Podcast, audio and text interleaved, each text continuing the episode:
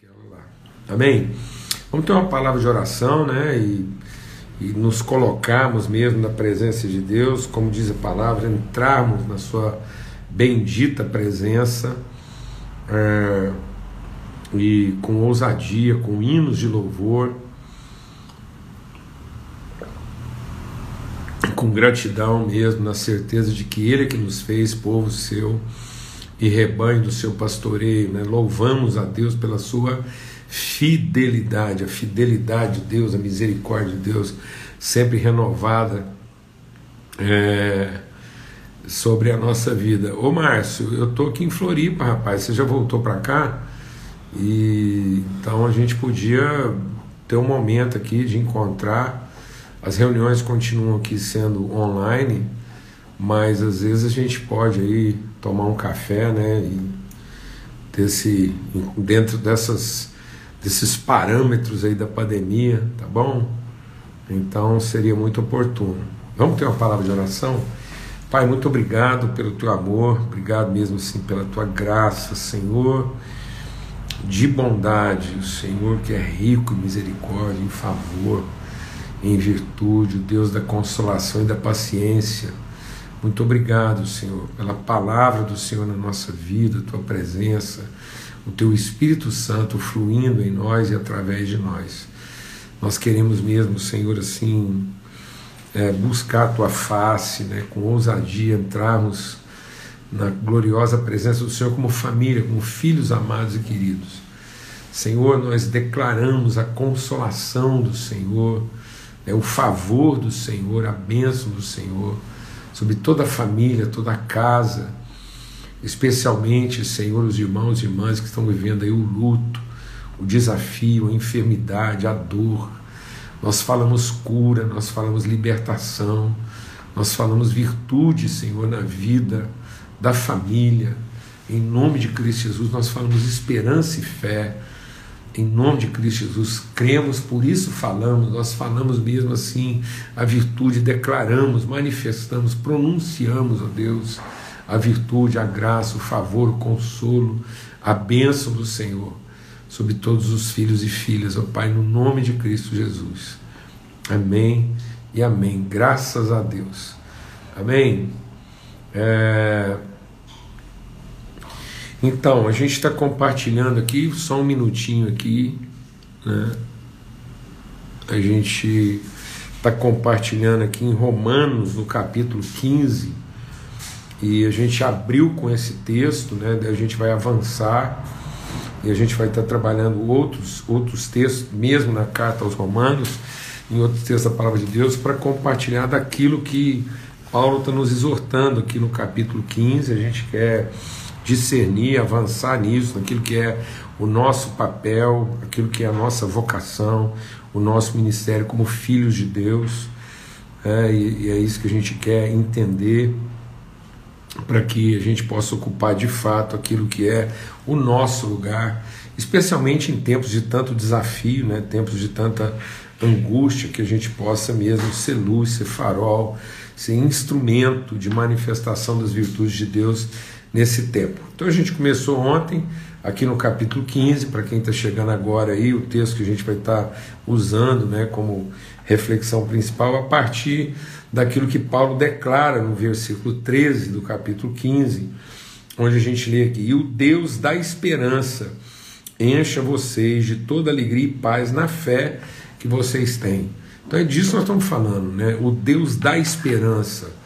Então, não é o Deus da espera. Então não é aquilo que não é o que nós esperamos de Deus, mas é a esperança de Deus em nós. Então não podemos confundir nossa expectativa do que Deus fará com a certeza do que Deus já fez. Então a esperança de Deus em nós é a firme convicção daquilo que ele já fez. Nós estamos firmados naquilo que é a palavra, naquilo que é o compromisso, naquilo que é a fidelidade, naquilo que é o empenho, naquilo que é o estabelecido de Deus em favor da nossa vida. E não essa, essa coisa meio mutante, né, meio oscilante, de que Deus vai fazendo conforme a gente se comporta. Então, nada mais, nada alimenta mais a nossa ansiedade do que ficar pensando que Deus vai mudar de comportamento a partir da nossa dedicação. Então, conforme a gente se comporta, conforme ele se manifesta. Isso, isso não traz esperança, isso traz expectativa. E isso nos confunde, isso nos frustra e é o que depois nos desanima. Amém? Então é o Deus da esperança que vai encher. Então é um enchimento de dentro para fora. Nós vamos sendo, é, nós vamos transbordando de conhecimento e não sendo satisfeitos no desejo de saber. Então não é o que eu desejo saber de Deus, mas é a forma como Deus se dá a revelar a partir de nós. Então, esse é o conhecimento, é uma vivência com Deus que vai transbordando, de modo que eu vou transbordando desse conhecimento e vou sendo de uma alegria, sendo cheio de uma alegria transbordante e não de uma satisfação saciante. Então eu não vou ficar saciado de Deus tendo as minhas satisfações contempladas, mas eu vou transbordar de Deus na medida desse conhecimento, né, da, da, da esperança que há naquilo que Deus revela, naquilo que Deus faz, naquilo que Deus manifesta. Então não é uma saciedade, né, é uma plenitude. Então eu não estou satisfeito, eu estou pleno, estou transbordante de toda alegria e paz. Por isso que essa alegria está associada à paz e essa paz está associada à alegria. Então, essa alegria ela traduz uma paz, essa paz se revela em alegria. Então, toda a paz que eu tenho não é uma paz passiva, né? Não é a paz da tranquilidade, é a paz da dinâmica de quem conhece. Então ela é uma paz operante, ela é uma paz transbordante, ela é uma paz efusiante, né? então eu estou efusivo, eu estou animado, eu estou pleno, eu estou disposto. Então, diante de uma situação como essa, de, de, tanto transtorno, de tanta angústia, de tanto pesar, de tanto luto, de tanta perda, de tanto dano, de tanta dor, a nossa paz tem que ser proativa. Né? uma paz que, que, que, que estimula, que incentiva, que encoraja, porque ela é uma paz que se revela em alegria. E aí a alegria que a gente tem, a gente manifesta, não é alegria de uma satisfação apenas, não é uma alegria de, de, de convicção, a nossa alegria, porque a nossa convicção está inabalável, ela está carregada de paz. Né? Por quê? Porque o Deus da esperança faz que isso transborde, esse conhecimento transborda. Na fé que vocês têm, para que sejamos ricos de esperança no poder do Espírito Santo. Então, por que nós estamos compartilhando esse texto aqui? Porque o mundo está sofrendo desesperança. Há um desespero, né? há uma ansiedade, há uma perturbação, há uma inconstância, há uma dor né? há um lamento, há um sofrimento. E aí nós somos aqueles que, em alegria e paz, na fé que temos, né, que conhecemos, a gente é rico de esperança. Então nós temos esperança para nós e para os outros. Então nós, nós somos pródigos, nós temos esperança para compartilhar. Então não é uma esperança é, de quem está à espera do benefício que vai receber, pensando que Deus vai resolver o nosso lado, mas é a esperança engajada de quem assume a responsabilidade do desespero dos outros e passa a ser atuante naquilo que é o sofrimento. Então nós somos o bálsamo, né? nós somos a cura no sentido da luz, né? num tempo de, de tanto sofrimento, de tanta penumbra, de tanta obscuridade.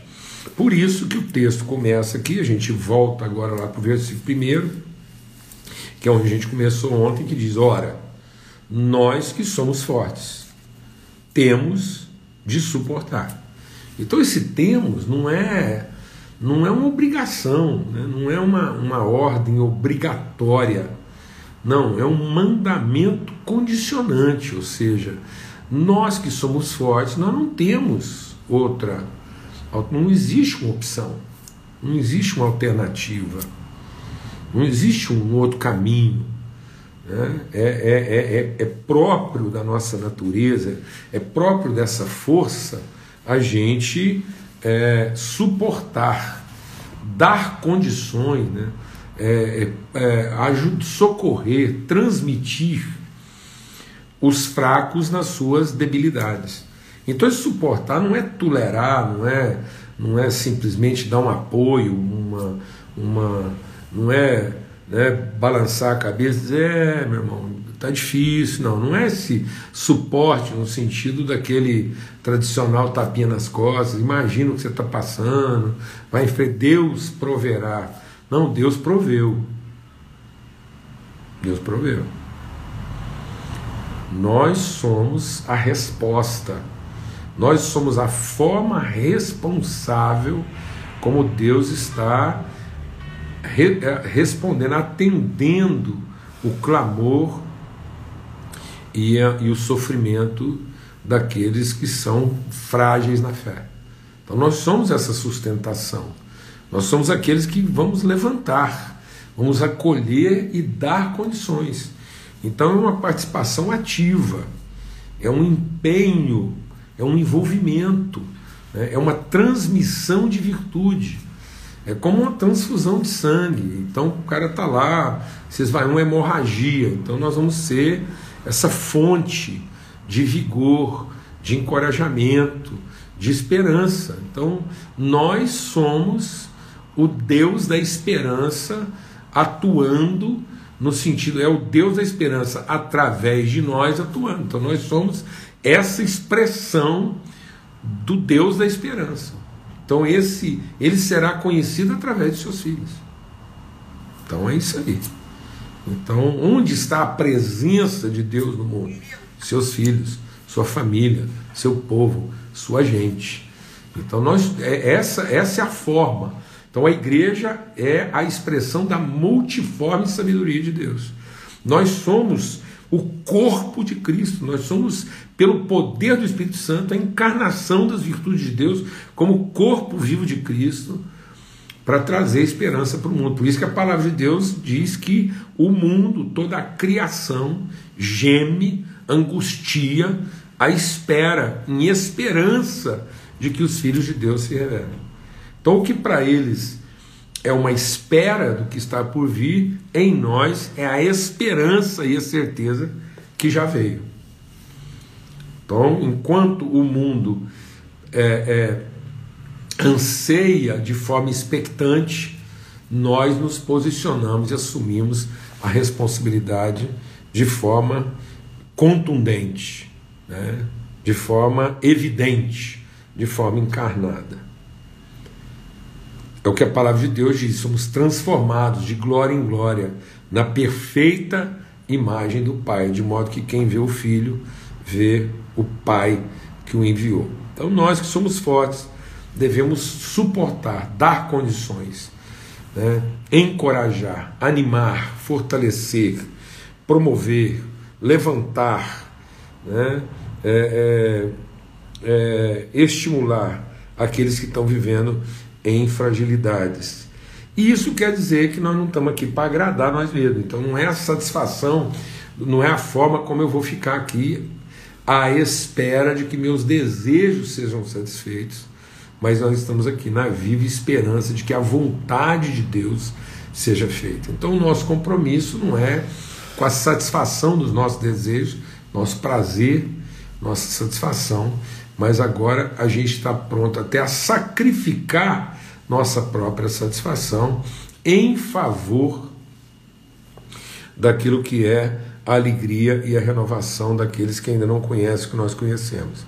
Então nós não estamos aqui para agradar nós mesmos. Então cada um de nós agrade o próximo. Então a gente ser agradável, né? Cristãos, homens, mulheres, filhos e filhas de Deus que, que tem uma presença agradável. Esse agradável não é no sentido de agradar, é no sentido de aliviar. É o agradável como aquela. Sabe quando você queimou demais no sol, ou você está com uma, uma, uma dor latente, e aí você tem aquela sensação de analgesia, de alívio. Então, esse agradar o fraco, esse sentido aqui de não agrade a vocês, mas a cada um de nós agrade o próximo aquilo que é bom para a edificação. Então não é agradar no sentido de, de, de prazer, não, de satisfazer as cobiças e os desejos, não. É agradar no sentido de dar sustentação, de alívio da carga. Então, eu e você, família de Deus, nós como povo de Deus, a nossa chegada no ambiente representar alívio, Sabe, aquela coisa está tensa, a tristeza, a dor, a perda, a confusão, ninguém sabe para onde vai, o que fazer, aquela perturbação, não tem resposta, não tem direção, todo mundo perdido. Aí chega um filho de Deus, é aquele. Ufa. Vimos a luz. Acabou o desespero. Alguém chegou entre nós e sabe e vai nos dar uma direção não é trazer mais peso, não é trazer mais juízo, não é apurar as culpas, mas é aliviar. Isso é tão forte que é, é, é a paz. É a paz. Jesus disse: onde você chegar, onde você chegar, assim que você chegar, se pisou o pé em algum lugar, declara, pronuncia diz, fala, fala. No abrir da sua boca o Espírito encherá, fala, diz, declara, pronuncia, estabelece, profetiza a paz de Cristo. O reino de Deus é chegado a esse lugar. Nós vamos conhecer a direção de Deus daqui para frente. E isso não é com a força de quem controla, não é um domínio, não é um julgo, não é, um, não é uma, uma, uma ordem de quem vai determinar, não. É a segurança de quem conhece, é a segurança de quem traz a esperança, o Deus da esperança, através dos seus filhos, se revela e vai trazer alegria e paz. É isso. A nossa presença tem que representar alívio, descanso, refrigério. É disso que ele está falando. Uma presença agradável. E não uma presença que chega trazendo julgo, juízo, condenação, apurando culpas, discutindo quem está certo quem está errado. Não é isso. É a nossa chegada não é para trazer juízo, não é para dizer quem, quem errou, quem está culpado, por que chegou naquele ponto, fazer perguntas e, e coisas que, que não, não são próprias, não, mas trazer alívio, refrigério, luz no meio da escuridão. E ele diz, é, ele diz aqui, olha, é tão interessante isso, porque a gente vai meditando o texto e é muito forte, né? Ele diz assim, o Deus da, da paciência, né? É, é, é, aqui, ó. Ele diz aqui, ó, tudo que no passado foi escrito, para o nosso ensino foi escrito, a fim de que pela paciência e pela consolação das Escrituras tenhamos esperança. Então, as Escrituras é para produzir em nós paciência e consolação. Não é essa coisa atarantada, apavorada, espavorida, aflita, confusa, é, condenatória, essa coisa assim, não. É, é paciência e consolação.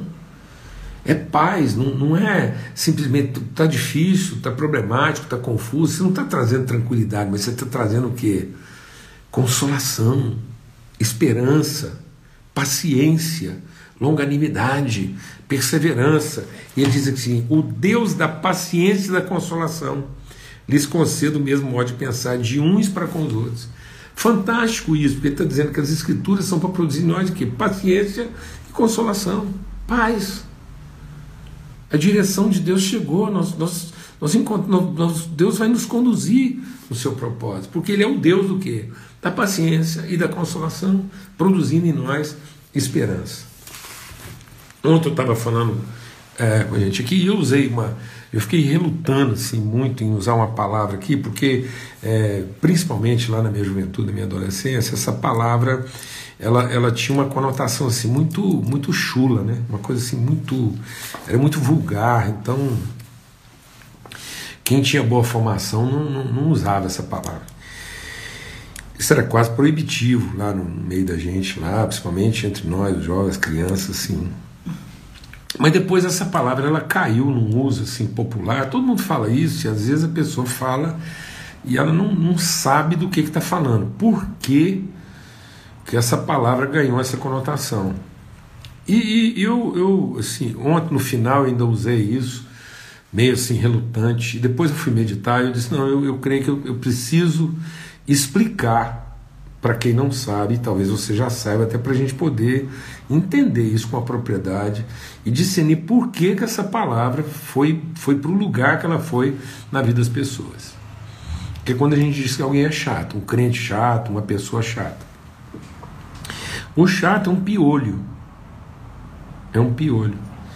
E ele é um piolho muito peculiar, porque ele é um piolho que ele, ele se aloja na, nas partes, na, na, na pubis, do homem e da mulher, nos pelos pubianos. Então, ele era um piolho próprio de quem vivia uma vida promíscua e que tinha relações íntimas com pessoas de higiene precária. Então, ele era um piolho que perturbava na intimidade. Ele era inconveniente, porque as pessoas começavam a ter coceira e incômodo nas suas partes mais íntimas, especialmente ali nos pelos pubianos. Então, esse era, essa é figura do chato, é aquela pessoa que, que ela entra, ela, ela, ela, ela encontra lugar dentro de uma relação íntima e depois ela fica ali alojada, causando perturbação e constrangimento. E esse, essa, essa praga se desenvolveu especialmente pela falta de cuidado, pela falta de respeito de uns pelos outros. Então, geralmente, às vezes as mulheres eram contaminadas pelos homens que vinham lá da promiscuidade, tinham relações íntimas com pessoas de higiene precária, promíscuas, então era um ambiente bem promíscuo e, e de, de cuidados precários, e depois isso contaminava muita gente. Isso, isso tem uma importância muito grande para a gente entender. Como é que às vezes a gente descuida, a gente desrespeita as relações íntimas e a gente associa a intimidade à promiscuidade, ao descuido, à leviandade. Depois aquilo causa uma irritação, aquilo causa uma irritação na intimidade, uma perturbação constrangedora. É isso que é a pessoa chata. É isso que é a pessoa chata. Então, assim, e, e aí nós temos que levar isso em consideração. Nós temos que ter essa seriedade de perceber que às vezes nós estamos nos tornando isso.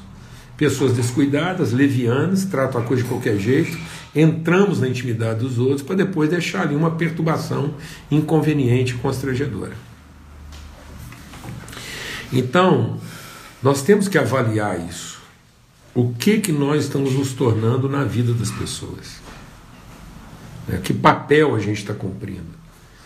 Se a gente está cumprindo um papel de transtorno, de constrangimento, de inconveniência, né, de perturbação, ou se a gente está cumprindo um papel de quê? De, de alegria, de esperança, de paciência, de consolação, de ânimo e de virtude.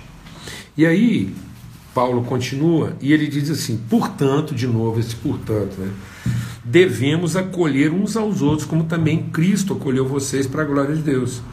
Pois digo que Cristo foi constituído ministro da circuncisão em prol da verdade de Deus, para confirmar as promessas feitas aos nossos pais, e para que os gentios glorifiquem a Deus por causa da sua misericórdia, como está escrito. Por isso eu te glorificarei entre os gentios e cantarei louvores ao teu nome. E também diz: Alegrem-se, ó gentios, com o povo de Deus. E ainda, louvem ao Senhor, todos vocês, gentios, e todos os povos o louvem. E também diz: Virá a raiz de Jessé aquele que se levanta para governar os gentios, e nele os gentios esperarão. Então ele está falando desse evangelho que é alegria para os gentios, esperança para os gentios. Irmãos, eu quero compartilhar algo assim do fundo do meu coração. Às vezes nós, como igreja, estamos nos tornando pesados para os gentios e leve para os religiosos. A nossa forma de viver o cristianismo está muito leve para as pessoas que gostam da liturgia, amam a devoção e se encontram nesse ambiente assim que, que encontram prazer nesse ambiente litúrgico, devocional, religioso, carregado de regras, que Paulo diz, Paulo diz isso claramente. Ele diz esse rigor ascético só aumenta a nossa vaidade e só alimenta a nossa sensualidade. E, e aí ele está dizendo isso porque muitas vezes aquilo que a gente pensa que é devoção, na verdade é só uma forma da gente alimentar e, e, e manter a nossa soberba, a nossa vaidade, nosso senso de direito. Então o que Paulo está dizendo é que nós devemos acolher esses chamados gentios com tal empenho e tal dedicação que a nossa relação com eles seja uma relação de leveza, de alívio e não de peso. A igreja tem que ser leve para o estrangeiro e pesada para o religioso. Jesus foi leve para o estrangeiro, Jesus foi leve para quem não conhecia, para quem não sabia, e pesado com aquele que dizia conhecer. E muitas vezes a gente criou um ambiente religioso tão carregado de, de pietismo e de, e de miticismo religioso que os religiosos se dão bem, nadam de braçada, e os gentios, aqueles que de fato precisam de acolhimento, esperança, alegria e paz, se sentem constrangidos. Tem coceiras na sua intimidade por conviver conosco saem de nós com focos de irritação. Sendo que nós deveríamos ser o que? Alívio para essas pessoas. Amém? Em nome de Cristo Jesus, o Senhor. Então nós temos que encontrar formas de inclusão. A palavra de Deus diz que nela os gentios se alegrarão e esperarão. Portanto, sejamos um povo mais acolhedor e menos justiceiro, menos julgador, que nós possamos encontrar formas mais inclusivas de apresentar a nossa espiritualidade e não apresentar a nossa espiritualidade, a nossa pseudo-espiritualidade, numa forma religiosa excludente por ser exclusiva. A forma como nós estamos apresentando a espiritualidade, ela, ela se torna excludente porque ela se faz exclusiva, sendo que ela deveria ser carregada de justiça, porque ela é inclusiva. Amém? Em nome de Cristo Jesus, o Senhor, nós que somos fortes, vamos acolher para que todos possam encontrar em nós e no meio de nós alívio e não peso. E o texto diz: para que em nós, na nossa comunhão, na nossa intimidade, os gentios se alegrem e encontrem esperança. Tá bom? Um forte abraço a todos em nome de Cristo Jesus, o Senhor, que o Senhor faça resplandecer sobre nós a sua face, o seu rosto e nos dê paz sempre. Até amanhã, se Deus quiser, e mais um encontro aqui de viração da mesa, de viração do dia na mesa preparada, viração da mesa demais. Viração do dia nessa mesa preparada, em nome de Cristo Jesus, amanhã, se Deus quiser, às 18 horas. Um forte abraço, a paz de Cristo Jesus, o Senhor, seja sobre todos. Amém?